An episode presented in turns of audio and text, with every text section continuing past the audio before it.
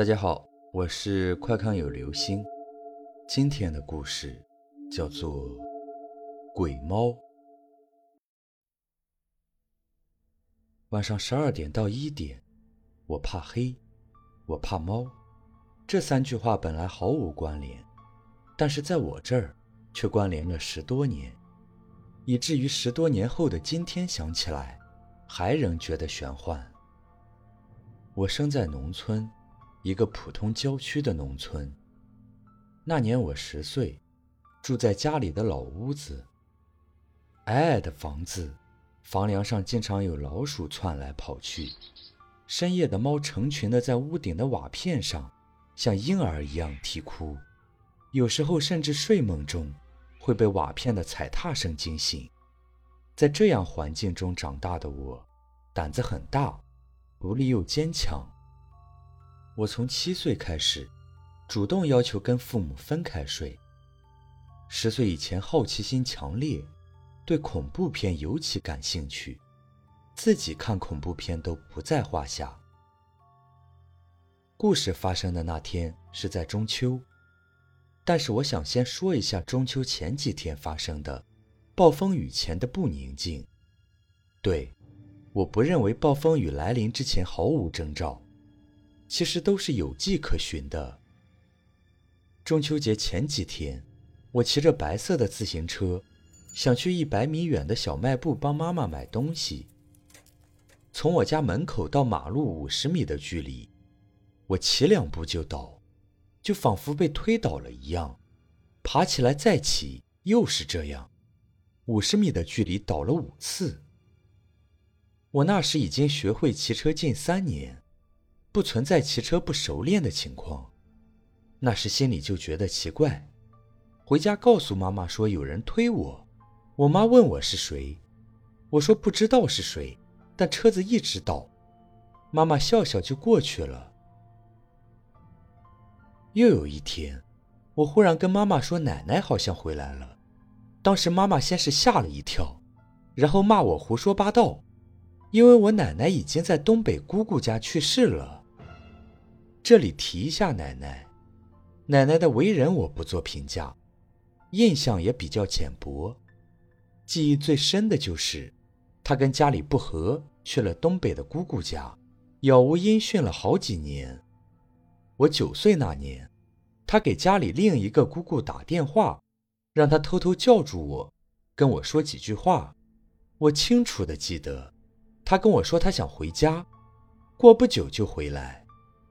当然，结局大家也能猜到，奶奶没能回来，她突发急症去世了，埋葬在东北的一个山上。当地习俗是不火葬，直接把人放山上。老一辈的人都知道，火葬不止省事儿，更重要的是可以防止一些稀奇古怪的事情，比如诈尸。再回到故事的主题。我跟妈妈说奶奶回来了，她是不信的。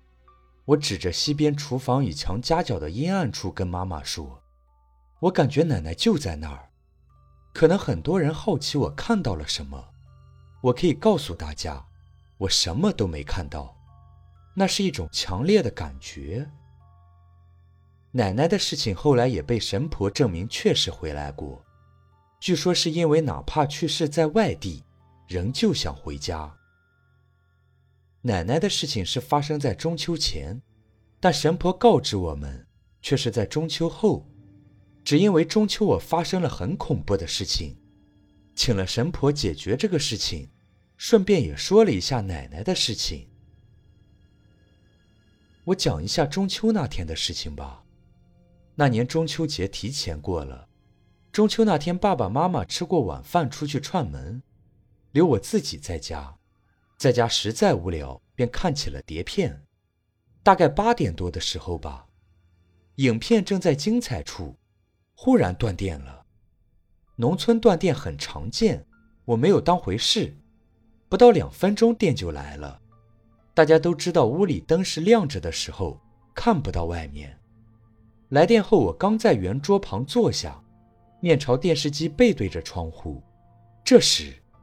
忽然感觉屋子里忽然热起来了，从窗户口不停的有热气进来，而且瞬间，整个屋子都是热的，还有哈气声。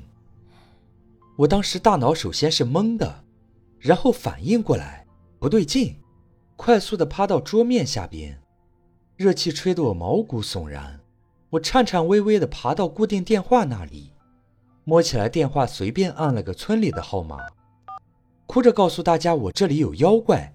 求人找我爸妈来救我。打完电话又躲到了桌角，直到十多分钟后，村子里有开门声，我才敢探出头。村民熟悉的声音从门外传来，让我开门。我打开门，村里的爷爷跟我说：“不用害怕，没有妖怪，是一只大黑猫。”据他们说，他们通过门缝。看到一只猫在窗户那里往里望着，听到开门声就跑了。大家都没当回事，连我也以为是场意外。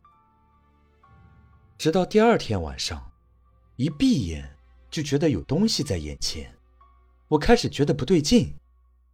但是年纪小，不知道该怎么解决，跟爸妈说，他们也不信，我就只能哭。当时的情况是，晚上一到十二点到一点之间，我就会醒，然后就会听到那天那个诡异的声音从远处而来，从声音越来越小到近在眼前，它总是最后停留在我头的方向。每次感受着它的到来，都让我浑身打颤，心脏跳动到要昏厥了一般。奇怪的是。家里其他人都感觉不到，只有我。每次我都在他离我头部还有一米距离时，大哭把全家叫醒。爸妈打开灯，什么都没有。每天都是这样，每天都被吓醒。那段时间，我就哀求本来不迷信的父母，帮我想想办法，但是找了人看也没有用。后来实在受不了，我就到三姨家住。在三姨家，我仍然睡不着，但不是在十二点多，而是三四点，而且她进不来屋子，只能在外边。我在三姨家过了几天没有被吓到晕厥的日子。爸妈来了，告诉我说带我去见个老奶奶，然后我这才见到了神婆老奶奶。老奶奶的堂屋供奉着香烛。我刚一进门，他便用他粗糙的大手握着我的手，跟我说：“别怕，他进不来。”然后把我爸妈训了一顿，嫌弃他们对我不上心，嫌弃他们没有发现我的手最近冰得跟冰块一样。具体解决的过程就不细说了。总之，事情解决了两次才算终结。第一次没解决成功。导致我在一个雾天的清晨，被他在墙角里狠狠地吓了一跳。当时在蹲厕所，他从背后对我哈气。后来神婆老奶奶亲自来了一趟，看了看风水，又指点着我妈亲自操办贡品，才算真正结束。奶奶的事情也是她跟我妈说的。到这里，这件事才算告了一段落。神婆老奶奶告诉我：“从今往后不要怕他，他不吓唬你了，他以后会守护你的。”后来一年半夜仍旧醒着，但是他确实不吓我了，每次都是在离我稍远处活动。至此，我才逐渐心安，不再半夜惊醒。这故事其实也有后续，比如说高一我生了一场大病。痛得我在病床上只想了结生命，爸妈伏在床头哭，我的意识一直在下沉，直到眼前即将一片黑暗的时候，被什么东西一把捞起。注意，是意识被捞起，然后才醒了过来。直觉告诉我，是他来了，是他把我从黑暗中推了回来。听到这儿，很多人会问我，他是什么？